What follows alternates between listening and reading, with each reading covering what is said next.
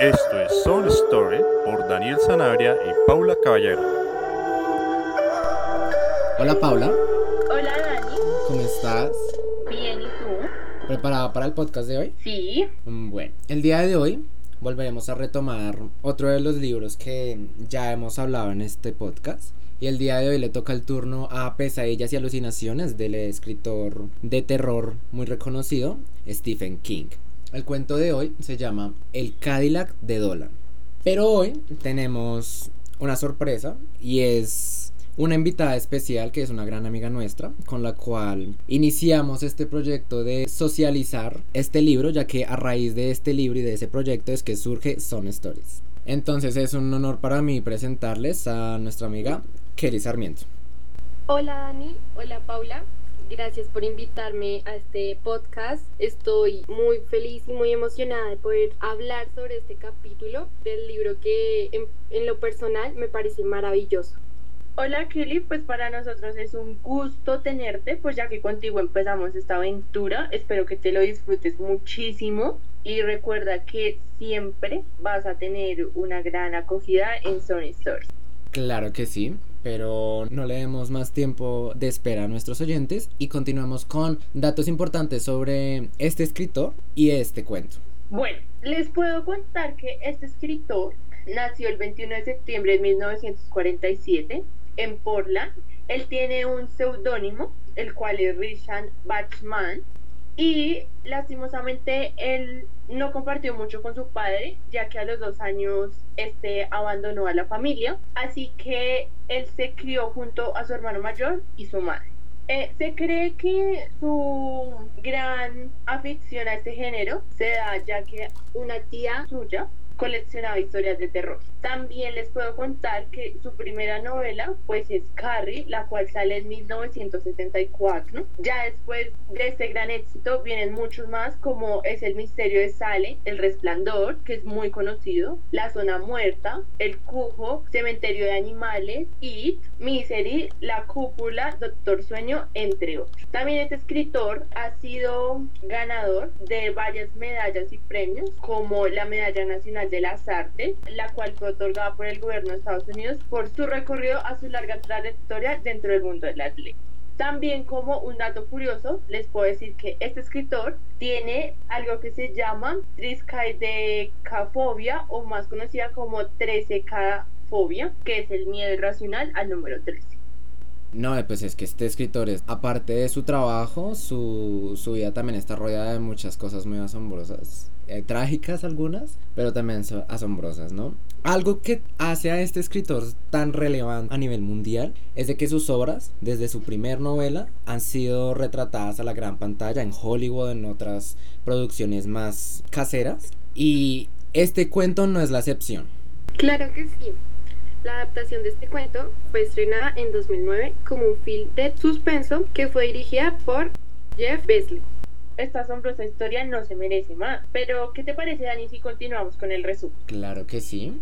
Entonces, pues este cuento del Cadillac de Dolan trata sobre un asesinato a una maestra de primaria cuyo esposo trabajaba junto a ella en la misma escuela y ese asesinato se ve rodeado a que Elizabeth, la maestra, fue testigo de una acción ilegal por parte de un periodista muy famoso y con mucho poder llamado Dolan y el cuento trata sobre la obsesión de su esposo, Rob, por conseguir justicia y tomar mano propia en el asunto de hacer sufrir a Dolan.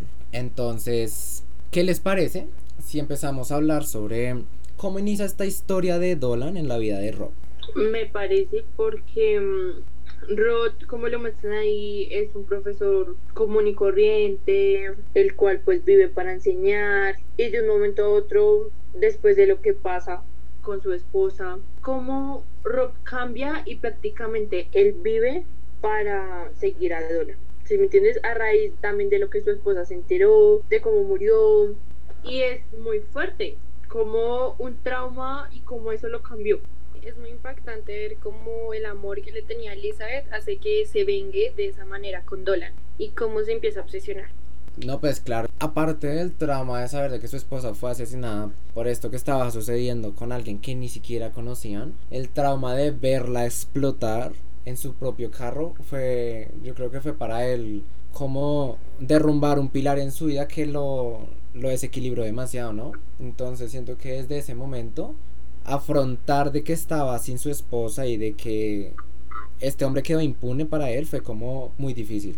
Sí, y digamos también creo que un punto a resaltar sería de que él y la esposa querían hacer lo correcto, querían pues delatar a Dolan por lo que había visto Elizabeth, pero en ese punto cuando mataron a Elizabeth, Rob también vio de que por más de que tú tengas buenas intenciones de ayudar, no te van a ayudar, porque las autoridades no quisieron ayudarlos. Y eso causó la muerte de Elizabeth de alguna manera también. Entonces, pienso que en ese punto fue donde él dijo como tengo que hacer algo para vengar a mi esposa, pero lo tengo que hacer yo solo, porque simplemente ni las autoridades ni nadie más me va a ayudar como en esa venganza y como respetar o de alguna forma hacer que la muerte de mi esposa no haya sido en vano. Exacto. Pero aquí otra cosa importante es, ¿qué delito estaba cometiendo Dolan? ¿Cuál es el delito que estaba haciendo Dolan y el cual fue testigo Elizabeth? Bueno, pues a mi perspectiva, eh, Dolan estaba de una forma traficando con personas, más que todo con chicas, por lo que más adelante nos cuenta la historia. Sí, estoy de acuerdo contigo. Yo también pienso que haya sido como ese tipo de delitos que Elizabeth haya visto y que por esa razón la hayan querido matar. Totalmente, puesto que pues Dolan, como nos cuenta más adelante la historia, Dolan no era tan importante en este delito, sino era como un simple peón y que los delataran no, no era como la mejor opción. Entonces sucedió lo que sucedió. Pero entonces hablemos de cómo pasaron siete años en los que Rob su vida se tornó en seguir y observar a Dolan. ¿Qué empezó a él hacer? ¿Qué descubrió de Dolan? ¿Y qué estaba haciendo por eso? Bueno, pues la historia nos dice que son siete años los cuales Rob ha dedicado totalmente a Dolan. ¿Por qué a Dolan? Pues porque este lo sigue. Eh, si Dolan viaja a algún lado, él también viaja. Mejor dicho, él se convirtió en la sombra de Dolan, ¿sí? Y obviamente también su esposa, pues hace siete años también ha muerto. Pero entonces lo que nos da a entender es que después de ese suceso, pues transformó totalmente a Rob. Él prácticamente iba, daba sus clases y ya, se dedicaba a Dolan casi que día y noche. Pero, ¿qué es lo que Doran empieza a descubrir? Y más que todo, cómo a esquematizar en un calendario sobre Dolan. Porque ahí hablan sobre que él empieza a idear un calendario con todos los movimientos de Dolan. Pero, ¿cómo es esto? Pues este calendario surge porque de tantas veces que Rob siguió a Dolan, descubrió que era muy predecible, de que en las mismas fechas iba de Los Ángeles a Las Vegas o a su casa a Hollywood. Entonces de ahí fue donde Rob se empezó como a idear el plan en base al calendario de que eran muy continuos sus viajes y a las mismas partes y por los mismos caminos. Y algo que nos cuenta Rob es de que es muy confuso de que una persona con tanto dinero, con tanto poder, pierda tiempo de viaje en carretera de Las Vegas a Los Ángeles sabiendo que con cualquier momento puede tomar un avión. Entonces él empieza a pensar qué movidas está haciendo Dolan a que sea necesario tomar la autopista, tomar una avenida en medio del desierto y a perder tanto tiempo. Y de ahí empieza a idear soluciones de qué puede hacer en ese momento, en esos lapsos de, de camino. Y además de que es muy curioso de que Dolan siempre viaja en el mismo carro. Exacto, un Cadillac gris, que es como su... Su traje favorito. También podemos ver de que ese Cadillac hace que Rob también lo odie más porque siempre es con el mismo auto lujoso y eso también hace que Rob se enfurezca y también quiera hacerle algo como al carro. Totalmente, y eso es un punto tan imperativo en esta historia. Y siento que aparte su odio es de que él habla de en siete años este hombre ha cambiado cuatro veces por el mismo carro, envejeció perfectamente y yo cada día sigo con el mismo chatarrito, con mi pelo cada vez que se cae más. Me estoy convirtiendo en un hombre viejo y él es famoso, es galante, pero este hombre no se cansa de ser tan maldadoso, entonces ese odio de Rob hacia Dolan se enfurece más que todo como a su estilo de vida y a, y a esa forma de ser, como que lo que sucedió con Elizabeth no le importó, entonces esto hace que en Rob una ficha se quiebre y todo esto todavía suceda.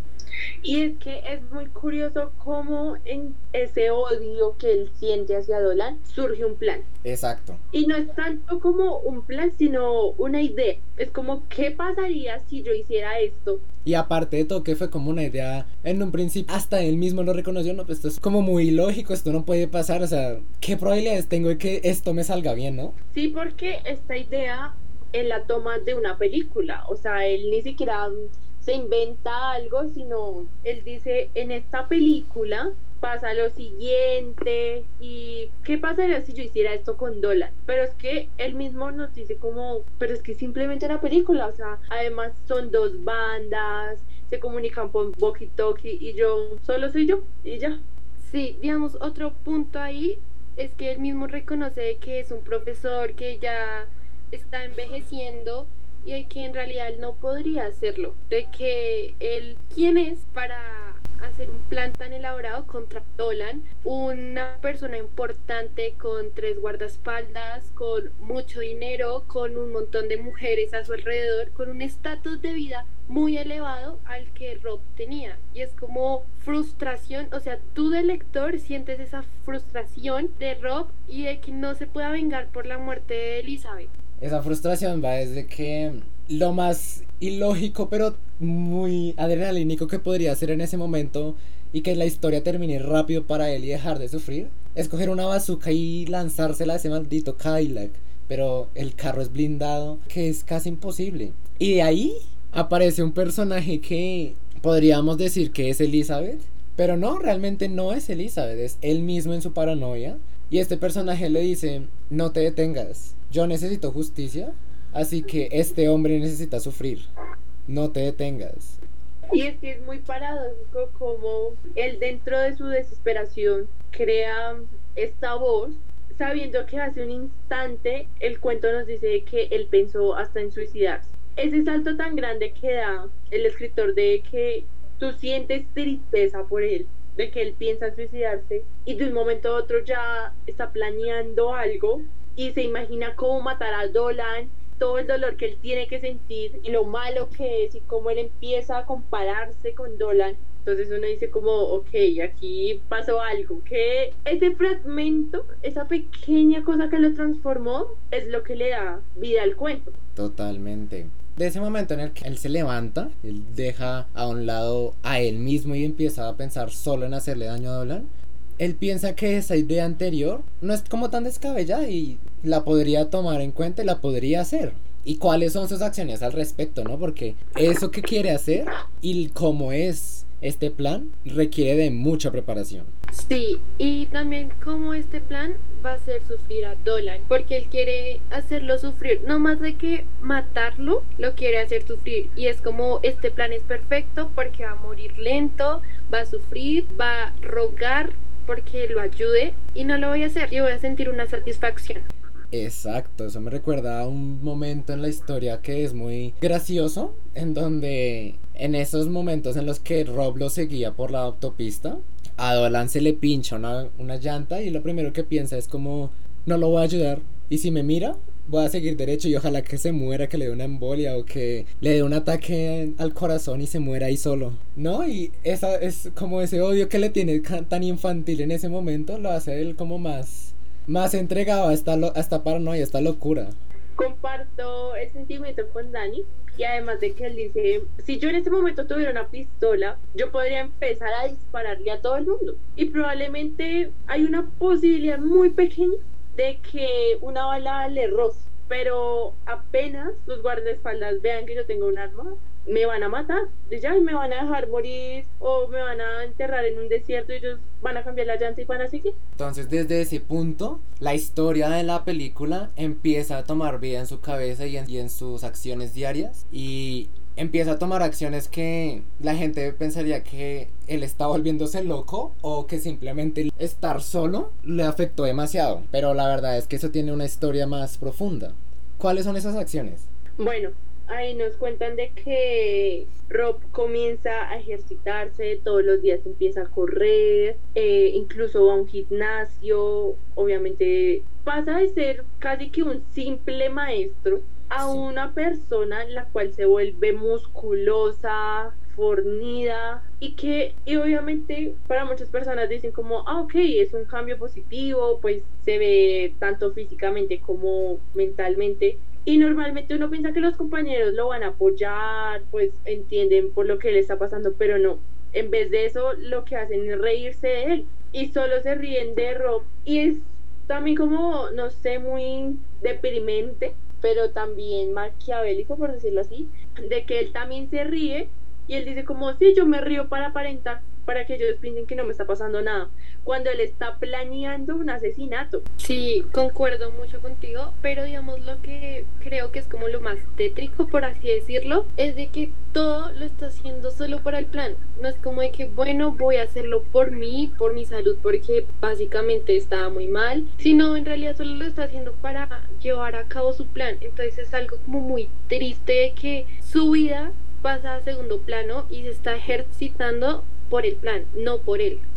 En este punto de la historia, continuando con su venganza, en el verano eh, trata de conseguir empleo como en una constructora de Nevada. Y ahí es cuando entra un nuevo personaje llamado Brock, que es el que le ayuda como a ponerse en forma eh, y entrar al puesto en la carretera.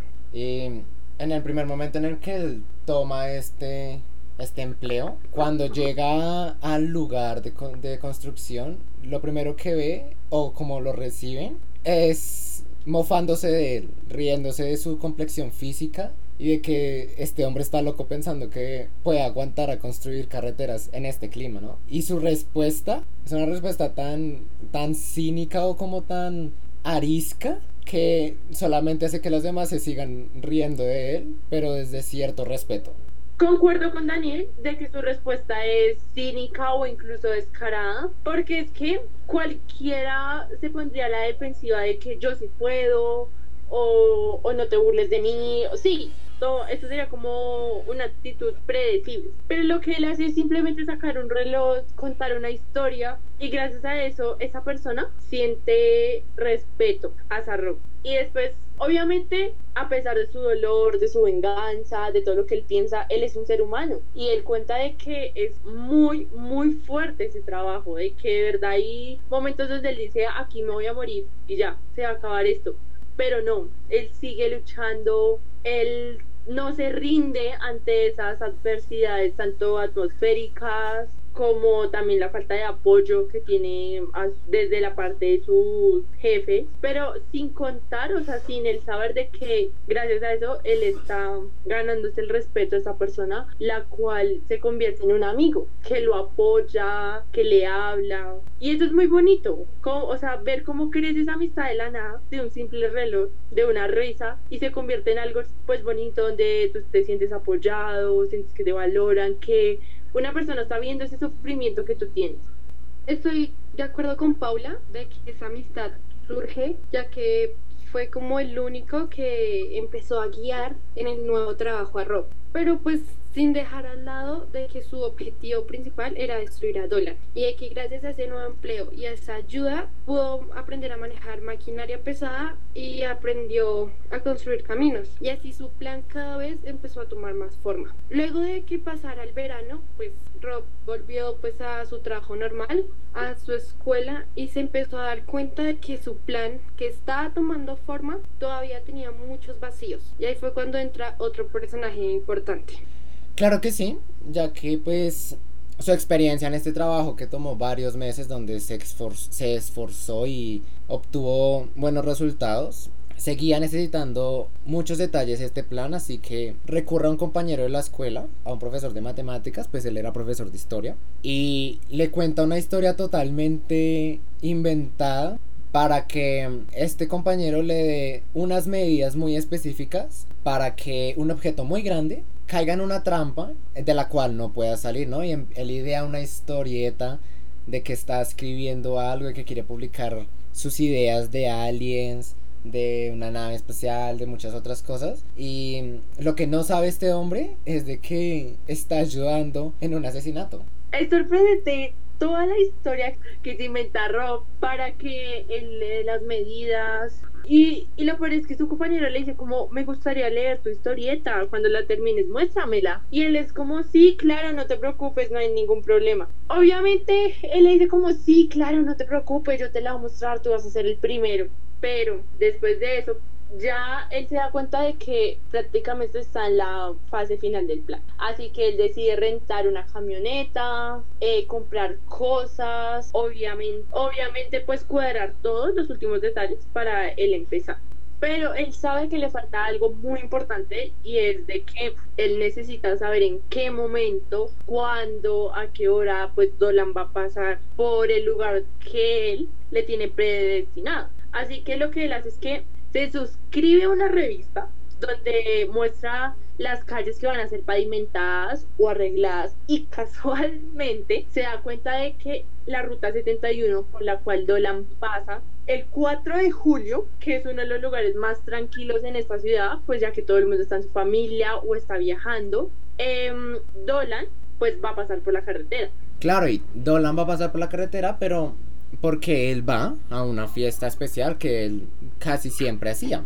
Entonces, Rob en su calendario con las acciones de Dolan empieza a mirar de, de quiénes van a asistir a la fiesta, qué organizadores van a estar, y él encuentra una manera de averiguar cuándo Dolan va a estar saliendo de la fiesta. Entonces él recurre de ir a la, a la, casa de Dolan en Las Vegas, en donde va a hacer esta fiesta, y se hace pasar como si fuese un funcionario que va a entregar una fuente de hielo, y lo que hace es entrar en, de encubierto para averiguar a qué horas estará llegando Dolan, qué horas va a salir, y en eso es para el poder cuadrar todo su plan. Y ahí empezamos de que él necesita comprar materiales, necesita un carro distinto para que nadie lo reconozca, necesita de preparación para hacer su plan.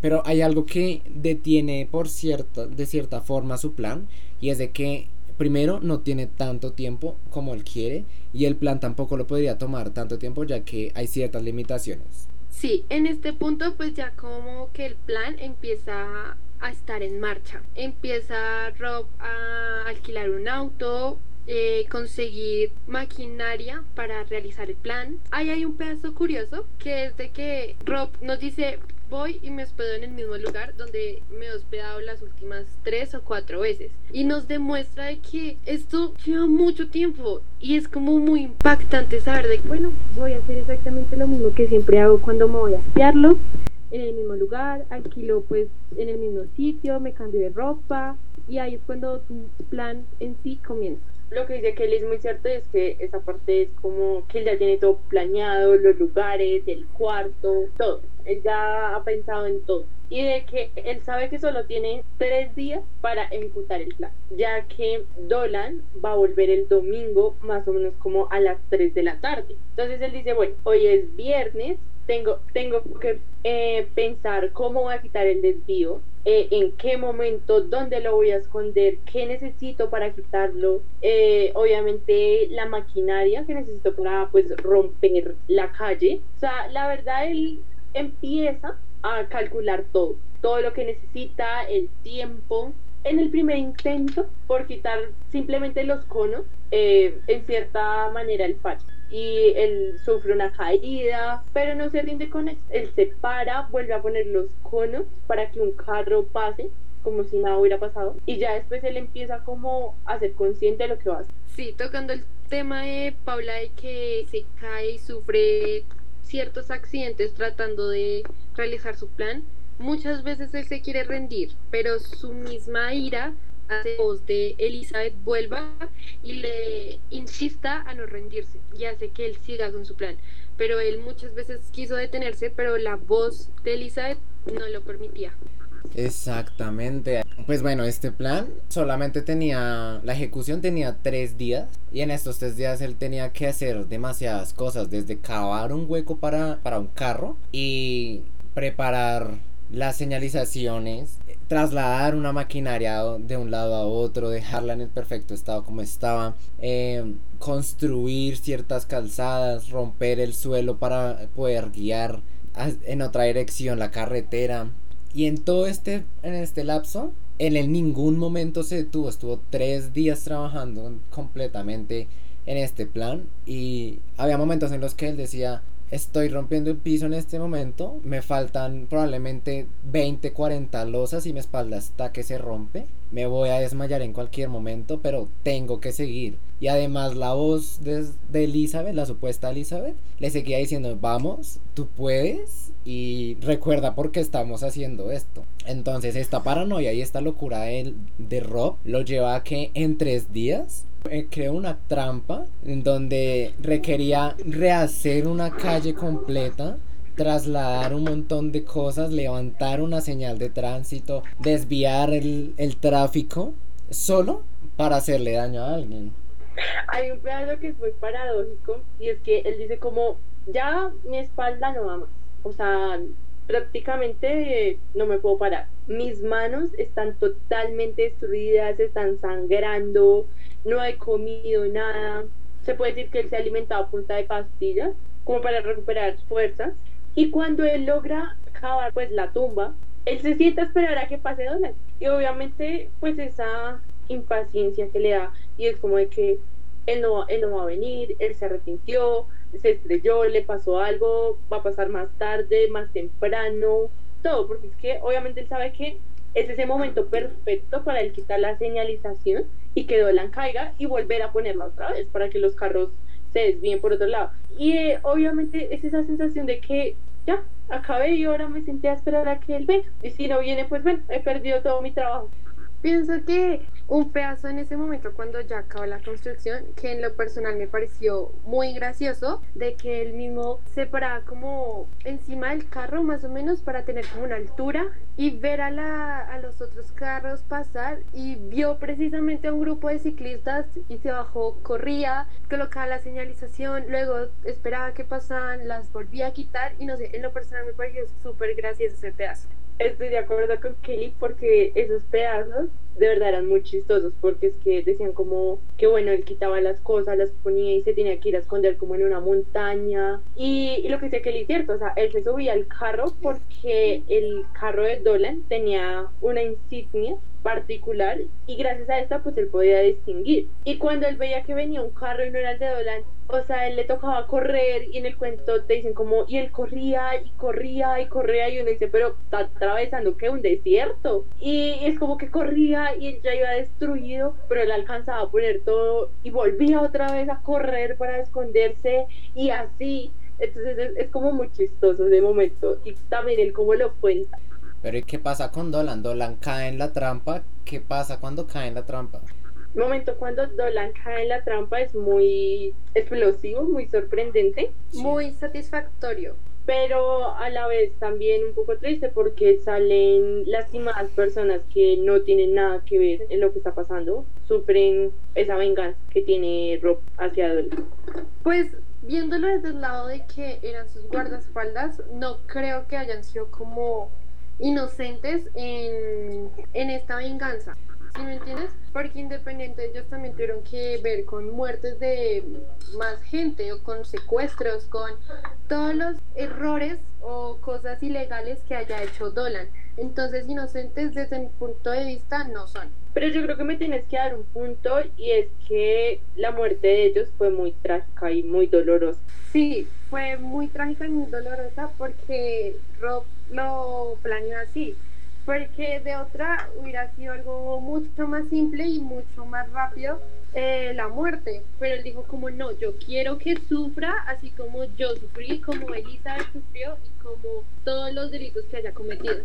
Exacto, pero yo siento que la parte que hace la historia más más alarmante es de que después de que ya caen en el, en el, en el foso e intentan salir y después de que Dolan intentó suplicar un momento en el que Dolan simplemente se cayó y se puso, puedo decirlo así, en una postura digna, entonces de que, bueno, me vas a matar, hazlo rápido. Entonces siento que en ese momento siento que algo cambió dentro de Rob, que ya aparte de odiarlo, se, se, preocupaba por, por si él iba a hacer algo, si, si descubrió una forma de salir o, o qué fue lo que sucedió, ¿no? Y de ahí empieza a suceder más cosas. Sí, porque no podemos olvidar esa conversación que tuvo Rob con Dolan y esa parte cruel que le dijo Rob, que le dijo como grita. si tú gritas igual que el sonido de una explosión, yo te voy a sacar. Y Dolan en ese momento empieza a gritar y a gritar todo lo que él puede, mientras que Rob le está echando tierra encima. Y hay una parte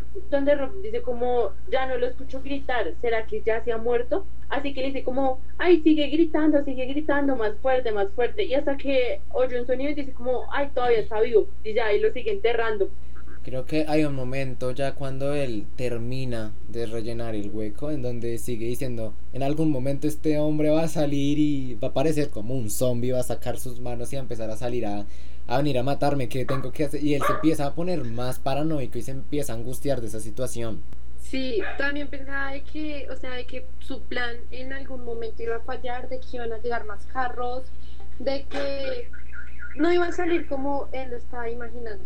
Y en el punto en que ya él enterró totalmente el carro, él obviamente ya no escucha a Dolan, él está prácticamente que muerto, tanto pues de hambre, cansancio, está súper lastimado. Y él simplemente vuelve, deja las maquinarias en su sitio, pone el cartel y ya. Y él se acuesta a dormir en el carro. Él dice como, ay, estoy súper cansado, pero ya cumplí mi objetivo, así que voy a descansar. Pero ¿y ¿qué sucede después de que él volvió a su vida normal? ¿Qué sucede después? ¿La gente lo busca o qué pasa? Bueno, pues la historia nos dice de que él vuelve a su casa, eh, obviamente se recupera de todo pues lo que le ha pasado, pero no mentalmente sino físicamente. Y él dice que en ese momento él ya no sigue escuchando a Elizabeth, nada de eso. Y lo que él dice es que él vuelve a su vida de profesor, a seguir enseñando como si nada hubiera pasado, obviamente pues no le dice a nadie, no tiene cargo de conciencia, sigue su vida normal. Y él dice que él pasa por la carretera donde está Dolan, pero pues él dice que él cuando pasa pues ya la carretera está totalmente arreglada, pavimentada, obviamente han quitado el desvío. Y él siente en ese momento que cuando pasa él escucha a alguien gritando pero él obviamente no se detiene, no piensa de que dice como, ay, puede ser Dolan o es el fantasma de Dolan, no. Él dice, simplemente escucho a alguien gritar y ya, sigo mi camino. Yo no concuerdo contigo, Paula, porque la cereza del pastel de esta historia es cuando Bob pasa por encima de, de la carretera falsa que creó y cuando escucha este como este sonido, este último sonido, él dice como esta historia ya tuvo su fin, vamos a darle el fin que merece y sale y simplemente orina la calle. es como este es mi fin, yo ya descansé, Elizabeth tuvo su, su venganza, su justicia y ya, esta porquería de persona ya no vuelve a vivir. Estoy 100% de acuerdo con Dani, fue como el plus de la historia, fue como el cierre que tanto Rob necesitaba y fue simplemente genial. Bueno, yo creo que no hay más que decir sobre este cuento y es de que la venganza de verdad es un plato que se sirve frío. Totalmente. Y creo que en esta oportunidad, aparte de frío, fue un poco salado. Entonces, dejaremos has- hasta aquí el capítulo de hoy. Gracias a Paula por estar aquí, como todas las veces. Y gracias a Kelly por hacer parte de este, de este capítulo. No, Dani, gracias a ti y a Paula por invitarme a este podcast. Me encantó mucho, me gustaría en otra oportunidad estar. Gracias. Eh, no, gracias a ti, Dani, obviamente a Kelly, fue un gusto pues, haberte tenido en nuestro podcast. Claro que sí, estarás invitada para otros capítulos. Claro que sí, muchas gracias Paula, muchas gracias Kelly nuevamente. Y a nuestros oyentes que siempre están ahí al pie de nuestras nuevas publicaciones. Y recuerden que siempre pueden seguirnos en Anchor, en Spotify, en Google Podcast. O también en nuestra cuenta de Instagram, Somos Buddies. Gracias Paula, gracias Kelly. Y esto fue. Sorry, story. Chao Paula, chao Kelly. Chao, Dani. Chao, Dani.